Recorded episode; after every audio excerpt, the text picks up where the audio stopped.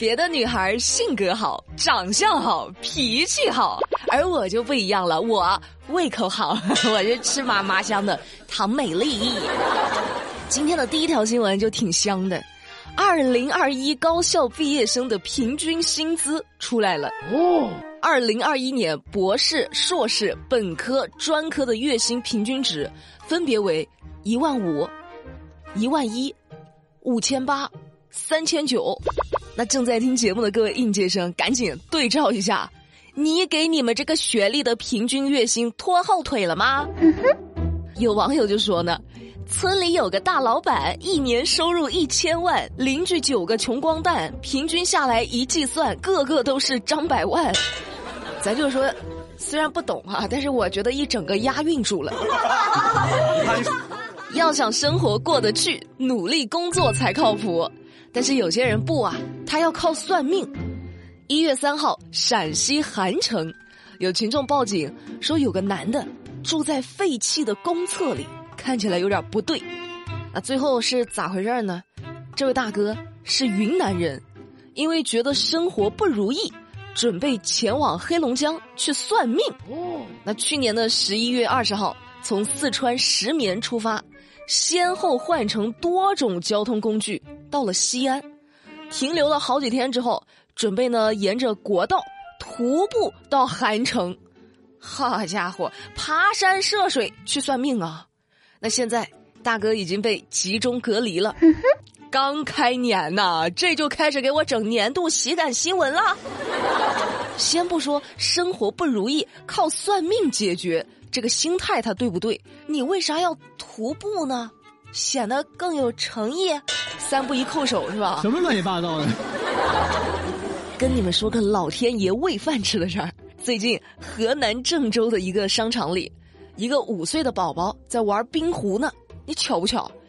一位自称是专业教练的就刚好路过，觉得这孩子特别有天赋，就跟家长杜女士说：“你们家孩子呀。”身体综合素质非常适合冰壶项目，你一定要带他来参加国家队选拔哦。杜女士刚开始还不信，结果一查，你们猜对方是谁？国家体育总局国家冰壶队副领队。杜女士表示，咱就是说现在就是一整个又惊又喜的大动作哈。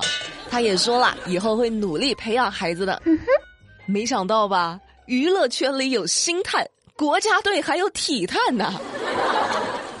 我就想问问啊，在吃喝玩乐、好吃懒做这方面有没有专业教练在的？你挖掘一下我，我特别擅长，我能够睡到下午五点起来吃一顿饭，睡到第二天早上八点。啊，对了，这个元旦你们去看电影了吗？最新数据出来了。在严格落实影院上座率不得超过百分之七十五，中高风险地区影院暂不开放的疫情防控要求下，二零二二年元旦档中国电影票房达到了，猜一猜多少？十点二亿元。其中以抗击新冠肺炎疫情为背景的《穿过寒冬拥抱你》。以三点一九亿元的票房成绩，成为了今年元旦档票房的冠军，累计票房已经达到了五点九亿元。哎呀，说出来咱也算是参加过几个亿的大项目了，不骄傲，明年咱继续。但是各位啊，你们买电影票的时候，记得一定要先关注一个微信公众号，API 七七零，你别管为啥，你先去关注，哎，打开你的微信搜索。字母 API 加上数字七七零，API 七七零，然后你点个关注，从这个公众号里你再去买电影票，能打八折，是不是省了不少钱？嘿，我是谁？我是省钱小聪明唐美丽。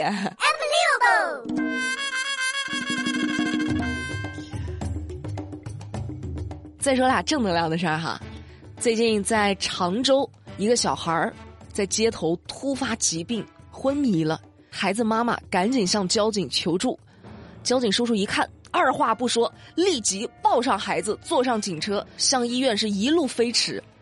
当时呢，刚好是晚高峰，民警闪着警灯，拉响警笛，连闯了好几个红灯，把把原本需要二十五分钟的车程，仅仅只用了八分钟就赶到了医院。那因为抢救及时，孩子目前已经脱离了危险。时间就是生命啊！这愣是给孩子闯出了一道生命通道啊！降龙十八赞。这要是还有人杠啊，说怎么可以闯红灯呢？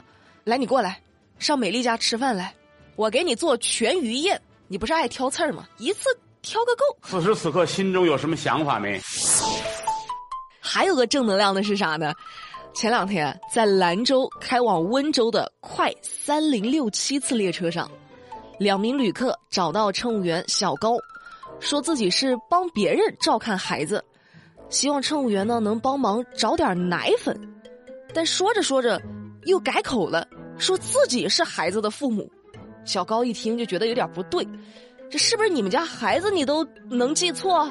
就告诉了列车长，列车长及时联系了乘警。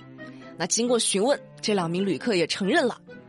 婴儿是通过买卖交易得来的哦。那目前涉案人员已经被公安部门给逮捕了，被拐婴儿已经被平安带回了兰州。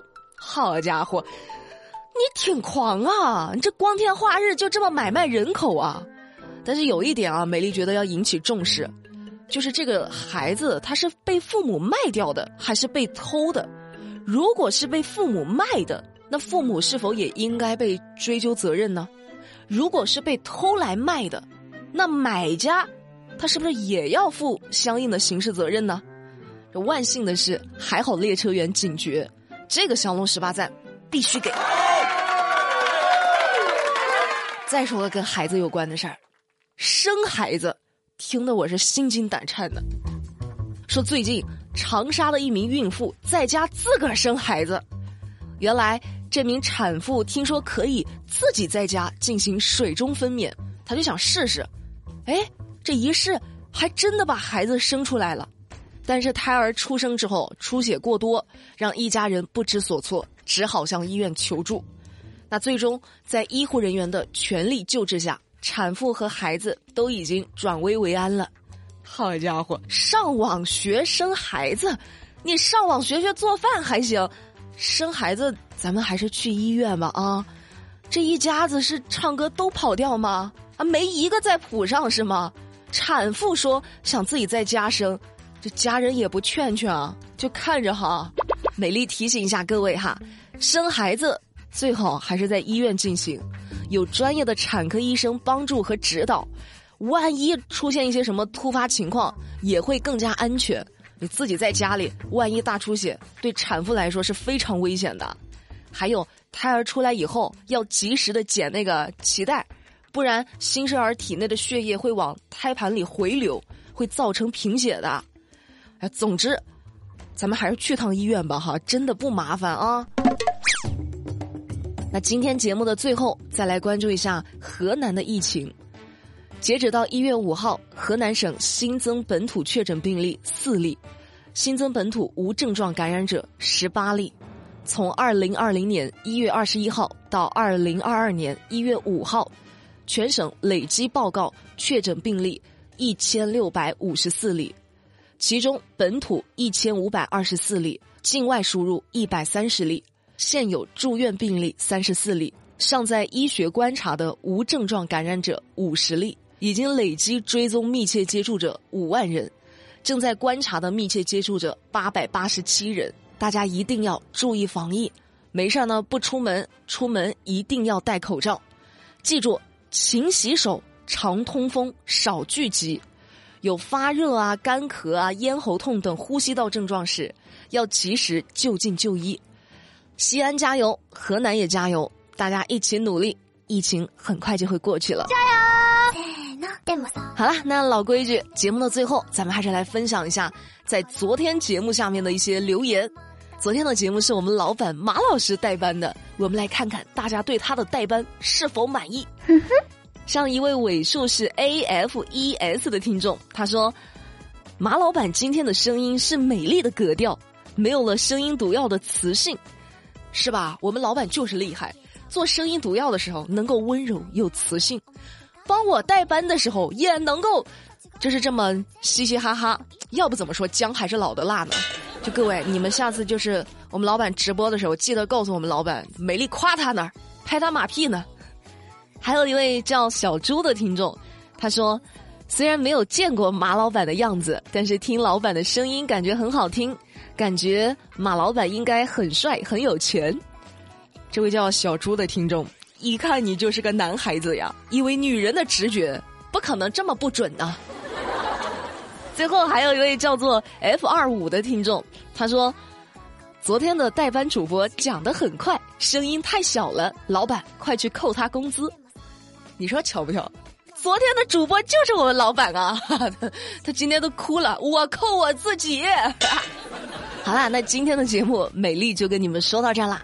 了解更多资讯，参与话题互动，新浪微博、抖音、喜马拉雅都可以去搜索“马栏山广播站”，就能够找到我啦。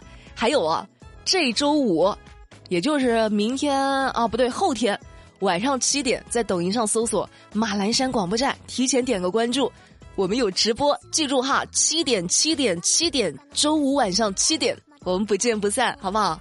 到时候就是。我跟老板直播的时候，你就你们你们就记得在直播间就是提倡一下，就是说老板啊，这个新年新气象，这个美丽的工资是不是也应该有一些，哎呀，新的就拔高呢？这你们懂我意思吧？这周五晚上七点啊，各位等你们，拜拜。I love you.